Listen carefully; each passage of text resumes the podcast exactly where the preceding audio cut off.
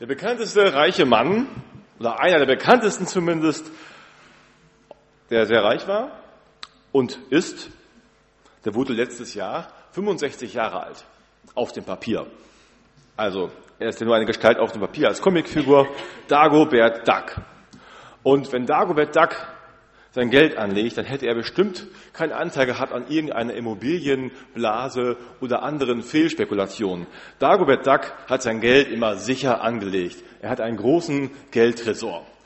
Dagobert Duck war kein Spekulant. Dagobert Duck war einer, der, so wie es beschrieben wird in seiner Geschichte, mit dem Werk seiner eigenen Hände alles aufgebaut hat. Vom ersten Taler an. Er stammt von einer schottischen Familie eine schottische arme Familie und ist irgendwann ausgewandert in die USA. Und er gibt sozusagen den Prototyp des American Dream of Life oder so, also des Erfolges auf jeden Fall, wie er vom Schuhputzer, es gibt noch andere ähm, Legenden, Episoden von ihm, aber die eine ist, wie er vom Schuhputzer zum Multimilliardär wird. Und seinen ersten Taler bestaunt er hier noch immer, so auf dem Bild zu sehen. So hat's angefangen. Er hat sich viel vorgenommen, als er auswanderte in die USA und wollte viel aus seinem Leben machen. Es heißt, dass er sich vorgenommen hat bei der Auswanderung, ich werde härter sein als die härtesten und schlauer als die schlausten. Und ich werde es auf ehrliche Weise bis ganz nach oben schaffen. Und in aller Härte sagte er auch so sich selbst später noch, ich kann niemanden leiten und mich kann auch niemand leiten. Das ist wohl einfach so. Dagobert Duck. Und trotzdem ist er irgendwie so eine relativ beliebte Comicfigur. Also Donald Duck mögen vielleicht einige noch mehr seinen Neffen, aber Dagobert Duck hat es auch zu einiges gebracht an Beliebtheit. Eben im Anspiel haben wir diesen Bauern hier erlebt, der auch ziemlich hart war. Hart vielleicht zu sich selbst, weil er hart gearbeitet hat und hart zu den anderen. Einer, der klug sein wollte, der klug sein wollte und etwas aus seinem Leben machen wollte, etwas aus seinem Vermögen machen wollte. Jesus erzählte einmal ein Gleichnis von einem Bauern. Das steht im Lukas Evangelium Kapitel 12, Vers 16 bis 21. Jesus erzählte den Leuten ein Gleichnis. Das können wir hier auch nochmal mitlesen. Er erzählte den Leuten dazu ein Gleichnis. Die Felder eines reichen Mannes hatten einen guten Ertrag gebracht. Der Mann überlegte hin und her, was soll ich tun? Ich weiß ja gar nicht, wohin mit meiner Ernte. Schließlich sagte er, ich weiß, was ich mache. Ich reiße meine Scheunen ab und baue größere. Dort kann ich mein ganzes Getreide und alle meine Vorräte unterbringen. Und dann werde ich zu mir selbst sagen, du hast es geschafft. Du hast einen großen Vorrat, der für viele Jahre reicht. Gönne dir jetzt Ruhe und iss und trink und genieße das Leben. Da sagte Gott zu ihm, du törichter Mensch, noch in dieser Nacht wird dein Leben von dir gefordert werden. Wem wird dann das gehören, was du dir angehäuft hast? Jesus schloss, indem er sagte, so geht es dem, der nur auf seinen Gewinn aus ist und der nicht reich ist in Gott. Gott spricht am Ende zu ihm, du törichter Mensch. Was bist du dumm? Stimmen wir dem zu? Erstmal neigt man ja so, ja klar, Gott hat ja recht. Der Mann ist ja ganz schön dumm, aber Moment mal. Stimmen wir dem wirklich zu? Ist er denn so dumm? So töricht der Bauer? Er hat doch hart gearbeitet, fällt eine gute Ernte an, ein und freut sich dran und will jetzt wirklich gut überlegen, was mache ich damit? Und dann baut er Scheunen, um Vorräte zu haben. Er will das Leben ein bisschen genießen. Ist das so falsch? Und denken wir an Josef, die Geschichte im Alten Testament. Wie Gott ihm half, den Traum des Pharaos zu deuten und ihm dann sagte, dass er ordentlich Vorräte sammeln soll, jetzt in den guten Jahren. Und dann kommen nachher die mageren Jahre und da soll das Volk nicht hungern unter Pharao.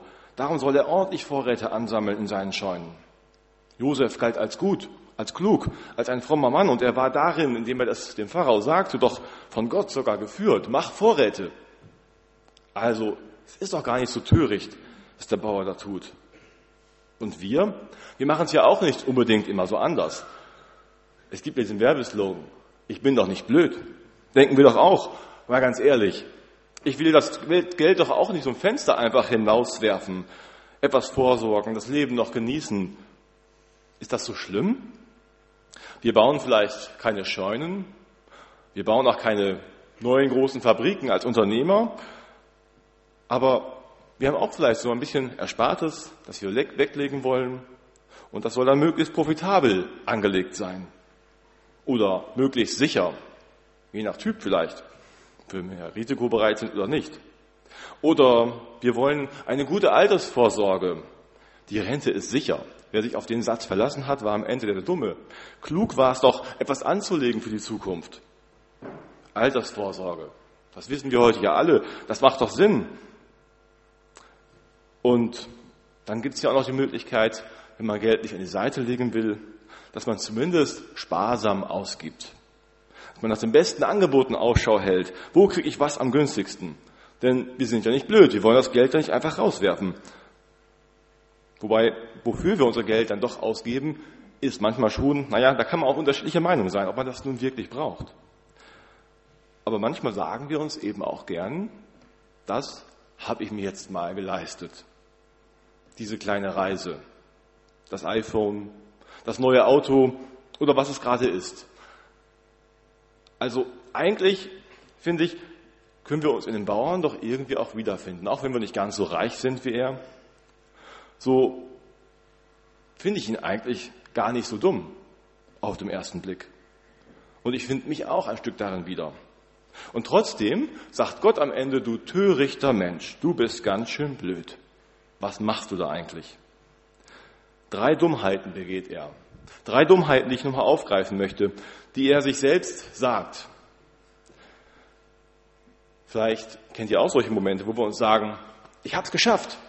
Das habe ich jetzt hingekriegt. Das war gut. Das habe ich gut gemacht. Jetzt kann ich stolz sein. Ich weiß noch, wie ich mit 16 meine Lehre angefangen habe als Speditionskaufmann und hatte meine erste Lohnabrechnung in der Hand. Dachte so, ah, oh, super, jetzt habe ich Geld in der Hand. Eine Überweisung auf mein Konto, was ganz neu war und jetzt habe ich Geld verdient. Cool. Ich habe was geschafft. Und dann später, als ich dann ausgelernt hatte und das noch ein bisschen mehr Geld geworden war, wow, jetzt habe ich es geschafft, in der Arbeitswelt angekommen. Ich verdiene Geld, richtig Geld. So ein Haufen Geld habe ich noch nie verdient. War gar nicht so viel als Speditionskaufmann rückblickend, aber immerhin, das war für mich ganz schön toll damals. Und dann gibt es noch ganz andere Sachen. Wenn ich so überlege, was man so mit seinen eigenen Händen geschafft hat schon. Das eigene Händewerk. Genau, das ist auch ein Handwerker, irgendwo am Gange. Ich habe auch gehandwerkert als Jugendlicher war ich mit einem Freund zusammen ähm, im Keller verschwunden eine ganze Zeit lang und wir haben gehandwerkert, was wir eigentlich selten gemacht haben, aber da hatten wir richtig Lust drauf, für unsere CDs, unsere Sammlung, die wir inzwischen hatten, ein richtig tolles Regal zu bauen. Und wir haben uns richtig Mühe gegeben, haben uns vorher einen Entwurf gebaut und Zeichnung hin und her und dann haben wir gedacht, wir bauen das gemeinsam, jeder das gleiche und wir denken gemeinsam. Und dann haben wir ein Regal gebaut mit schönen Brettern, mit einer kleinen Schublade für unsere paar Kassetten, die gab es damals ja noch, unsere Kassetten da drin, mit der Schublade ganz nobel und vorne vorweg eine getönte Scheibe, dass man das aufmachen konnte und zumachen konnte, dass kein Staub reinkam. Wunderschön. Und wenn jemand in mein Zimmer kam, dann fiel das gleich auf. Oh, das habt ihr gebaut? Ja, das hab ich geschafft. Cool. Vielleicht sind es bei uns auch andere Sachen heute, wenn wir erwachsen werden. Vielleicht ist es der Karrieresprung. Wow, das war harte Arbeit. Jetzt bin ich einen Schritt weiter im Beruf. Das habe ich geschafft. Oder der Hausbau. Jetzt steht das Haus, das eigene, von dem ich lange geträumt habe, wo ich lange für gearbeitet habe. Jetzt ist es da. Das habe ich geschafft. Solche Momente kennen wir doch. Aber das ist die erste Dummheit eigentlich, die auch der Bauer begeht. Du hast es geschafft, sagt er sich selber. Also ich habe es geschafft eigentlich. Ich habe es geschafft. Ich habe eine so große Ernte eingefahren und ich war clever. Jetzt habe ich auch noch so eine tolle Idee. Ich reiß die alten Scheunen einfach ab und baue neue. Ich bin ein kluger Mann. Ich habe es gut gemacht und ich habe einen guten Plan und damit werde ich Ruhe haben. Ich habe es geschafft. Aber war das so? Ist das nicht viel zu kurz gegriffen? Wer hat ihm denn die Sonne gegeben auf seinen Feldern und den Regen, den seine Pflanzen brauchten? Wer hat ihm den fruchtbaren Boden gegeben, den guten, den er hatte? Wer hat ihm die Hände gegeben, um zu arbeiten? Seine Gesundheit. Wer gab ihm den Verstand, um überhaupt nachzudenken über solche Dinge wie größere, kleinere Scheunen zu bauen? sich zu sagen, du hast es geschafft, ist ein Trugschluss. Das greift viel zu kurz. Es liegt auch viel mehr noch an den Bedingungen, in denen wir leben, an dem, was Gott uns gegeben hat, dass wir überhaupt etwas schaffen konnten. An dem Geld, das wir verdienen, ja, aber was uns auch zur Verfügung gestellt wurde, dass wir überhaupt einen Job haben, wo wir Geld verdienen können. Dass wir in einem Land groß geworden sind, geboren wurden, wo es uns gut geht. In einer Zeit, wo wir nicht im Krieg aufwachsen. Eine Zeit, wo wir gute wirtschaftliche Bedingungen haben, gute Bildung haben. Was habe ich dazu getan? Oder bei der Karriere hatte ich vielleicht auch gerade die richtigen Leute an der Seite, die mir geholfen haben dazu. Ich habe es geschafft, das ist zu kurz gegriffen. Da ist noch ein anderer, der etwas geschafft hat, der die Voraussetzungen überhaupt gegeben hat, dass ich etwas schaffen kann. Und wenn man mal genau hinguckt, was der Kornbauer da so macht, er war ja noch gar nicht so weit. Er hat ja noch geträumt und überlegt für sich so, was will ich so machen? Er hat sich überlegt, wenn ich erstmal diese großen Scheunen habe, dann habe ich Ruhe, dann kann ich das Leben genießen. Wenn ich erstmal, das kennen wir auch, als Jugendlicher vielleicht schon, wenn ich die Schule abgeschlossen habe, dann geht's los, dann habe ich das endlich geschafft. Wenn ich eine Familie gegründet habe, wenn ich ein Haus habe, wenn ich im Ruhestand bin, dann habe ich Ruhe und kann das Leben genießen. Aber wir wissen alle, dass man sich dabei ganz schön täuschen kann. Dann haben wir es geschafft, aber irgendwie ist es doch nicht so ganz einfach, wie wir uns das überlegt haben vorher. Das war die erste Dummheit. Ich habe es geschafft. Ein Trugschluss. Das zweite, er denkt, ich besitze und dann habe ich Ruhe. Ich besitze so viel alles, was ich jetzt erreicht habe, das reicht. Das reicht viele Jahre. Davon kann ich leben, das Leben genießen und Ruhe haben. Ich muss nicht mehr viel tun. Was ich jetzt besitze, das kann ich halten und festhalten in meinen Scheunen, in meinen großen. Das kann mir keiner mehr nehmen. Ich habe es verdient und es gehört mir. Er verlässt sich ganz auf seinen Besitz. Ich habe es zusammengeholt und jetzt kann ich es behalten und davon leben in Ruhe. Aber wie schnell kann sich das ändern? Ich weiß nicht, ob irgendwer diesen Mann kennt. The Terrible Turk, der schreckliche Türke genannt. Yusuf Ismail, nicht aus diesem Jahrhundert, nicht aus dem letzten, aus dem vorletzten Jahrhundert. Ende der 90er Jahre des 19. Jahrhunderts lebte er und wirkte er. 1898 verstorben. Ein türkischer Ringer, Ismail Yusuf, äh, Yusuf Ismail, so, Yusuf Ismail, 1,90 Meter groß und 114 Kilogramm schwer und dabei schnell wie eine Katze und aggressiv wie ein Tiger. Er hat in Europa alle Titel gewonnen im Ringen.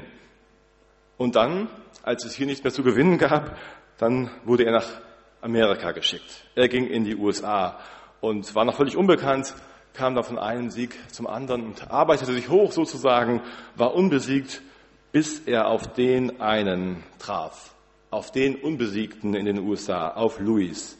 Und dann kam das große Finale. Wer von den beiden, wer wird den anderen umhauen? Welcher Ringer ist der größte? Wer ist der stärkste Mann?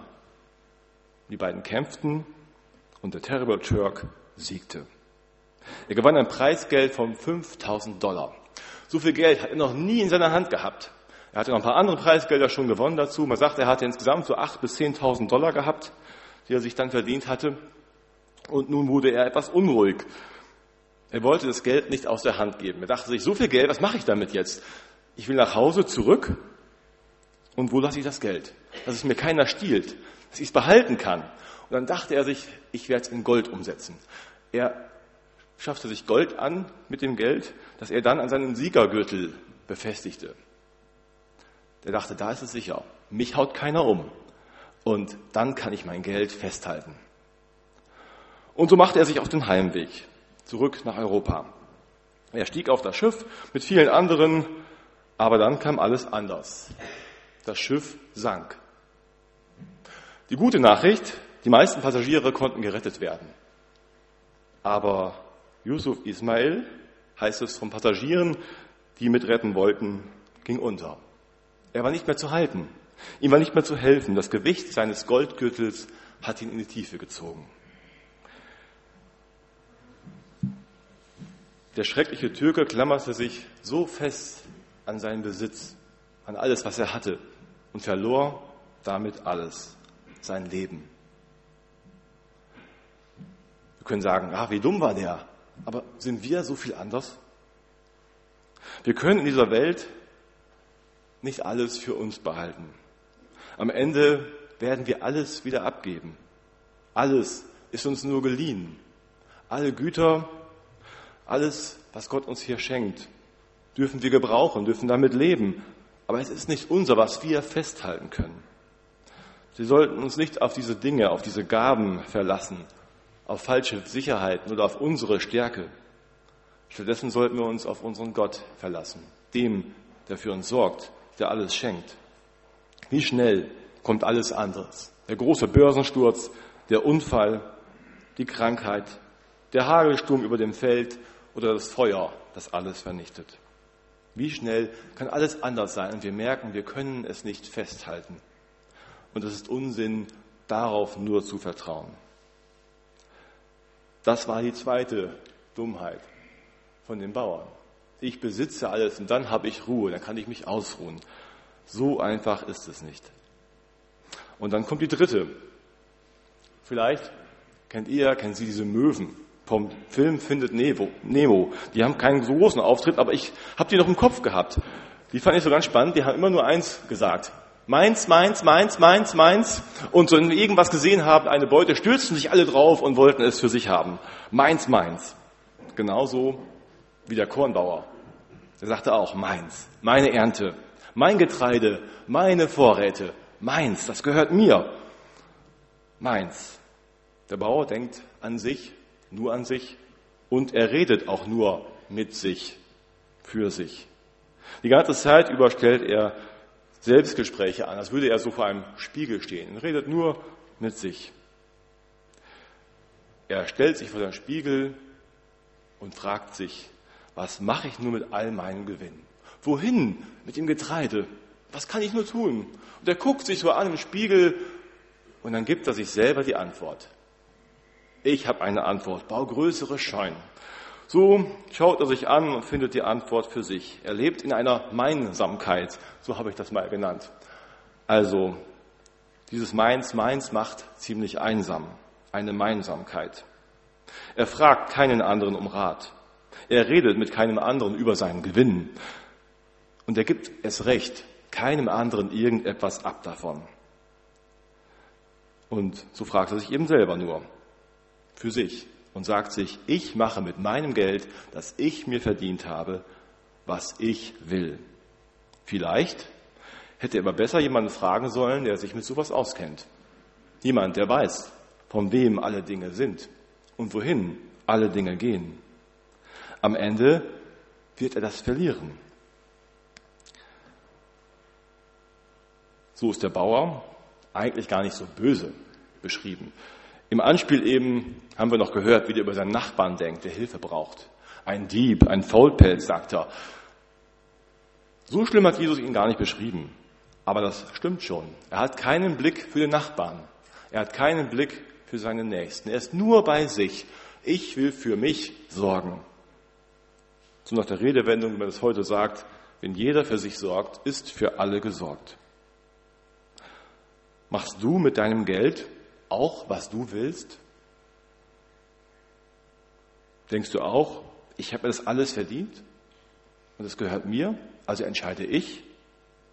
Oder siehst du es als eine Leihgabe von unserem Gott? Er sagt, das habe ich dir zur Verfügung gestellt, dir geliehen, dass du damit gut leben kannst und damit du auch anderen davon geben kannst.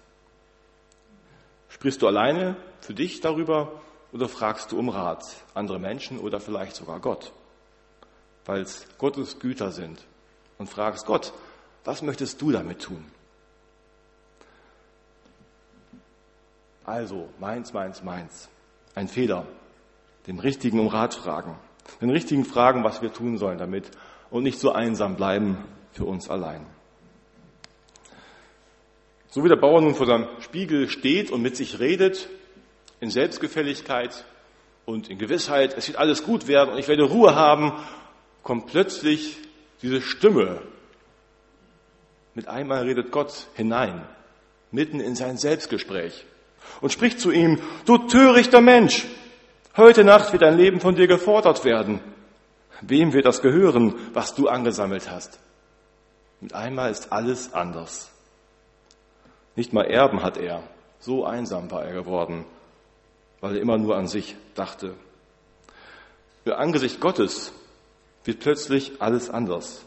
Der, dessen Existenz bisher für ihn keine Rolle spielte, der aber dann doch plötzlich da ist und hineinredet in sein Leben, das macht alles anders.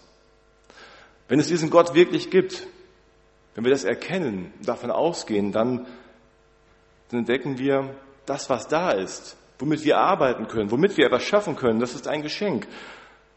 Es ist ein Geschenk, dass die Sonne scheint, dass es Regen gibt, dass es Wind und Wolken gibt, dass es das fruchtbare Land gibt, dass wir ernten dürfen. Es ist ein Geschenk, dass ich einen Arbeitsplatz habe, dass ich arbeiten kann. Es ist ein Geschenk, diese Fähigkeiten, die Gott mir gegeben hat, die Menschen, die er mir an die Seite gestellt hat. Es ist ein Geschenk. Gott hat mir das gegeben. Und in seinem Angesicht, dass ich sehe, es ist ein Schöpfer, der Himmel und Erde gemacht hat, der alle Menschen gemacht hat, da erkenne ich, oh, ich bin beschenkt. Ich bin einem so wertvoll, dass er ihn beschenkt und für ihn sorgen will. Und so kann ich dankbar werden. Sagen, ja, danke. Das bin nicht ich alleine. Du hast es mir gegeben. Danke, Gott. Ich bin beschenkt. Besser so, als zu sagen, ich hab's geschafft. Der zweite Satz, den wir besser sagen könnten, er sorgt für mich und darin finde ich Ruhe. Nicht, dass ich festhalte an dem, was ich habe. Wenn ich entdecke, dass Gott sorgt, dass er es ist, von dem alle Dinge kommen, dann kann ich auch ihm vertrauen. Dann kann ich unserem Gott vertrauen und muss nicht den Dingen vertrauen, meinen Gütern oder meinen Fähigkeiten. Ich kann Gott vertrauen im Wissen, dass er auch weiter sorgen will für mich, der, der schon immer gesorgt hat. Und dann darf ich auch mal zur Ruhe kommen, weil ich weiß, er hat alles in seiner Hand. Dann kann ich schon jetzt auch zur Ruhe kommen und nicht dann irgendwann, wenn die Scheunen groß genug sind. Dann darf ich zur Ruhe kommen und das Leben auch schon genießen, die Früchte, die Dinge, die er mir schenkt. Dann muss ich nicht ständig noch in Sorge sein, was wird noch alles werden und wird es reichen. Dann darf ich Gott vertrauen, dass er weiter sorgen will für mich. Es gibt so eine Anekdote von Spurgeon, einem englischen Prediger, wo ein junger Mann zu ihm gekommen sein soll nach der Predigt und gesagt hat, das fand ich gut, das fand ich interessant von Jesus. Und ich werde mich eines Tages auch bekehren. Dann sagt sie ihm, Moment, bleiben Sie mal hier. Wieso eines Tages? Warum nicht jetzt? Dann sagt er, na ja, ich will erst noch ein bisschen vom Leben haben. Dann sagte ihm, aber Sie sind ganz schön anspruchslos. Hören Sie mal. Ein bisschen vom Leben haben. Bei Gott, da haben Sie das Leben, das Leben in Genüge. So hat es Gott uns zugesagt. Er wird uns das Leben voll machen und Sie wollen ein bisschen leben. Entscheiden Sie sich jetzt. Er sorgt für uns und darin sollen wir Ruhe finden, nicht in dem, was wir uns angehäuft haben.